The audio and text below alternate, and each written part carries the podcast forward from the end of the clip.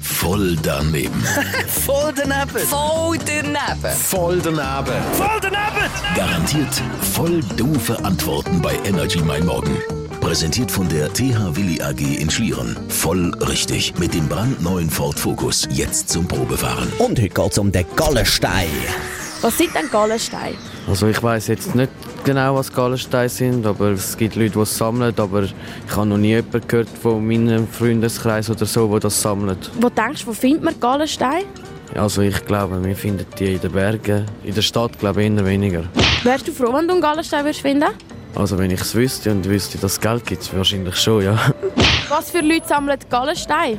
Gallenstein ja ähm, Leute, wo ähm, Leute, wo eine Gallenblase brauchen oder so. Hast du noch Gallensteine? Ja, wohl schon. Wieso? Ja, jeder Mensch hat das. Das braucht man ja zum Überleben. Was denkst du, wie viel ist so ein Gallenstein wert? Ja, es kommt noch auf die Grösse drauf an. Wahrscheinlich äh, so ein kleinerer kostet vielleicht 50 Stutz und ein grösserer schon 100 oder so. Je nach Gallenstein halt.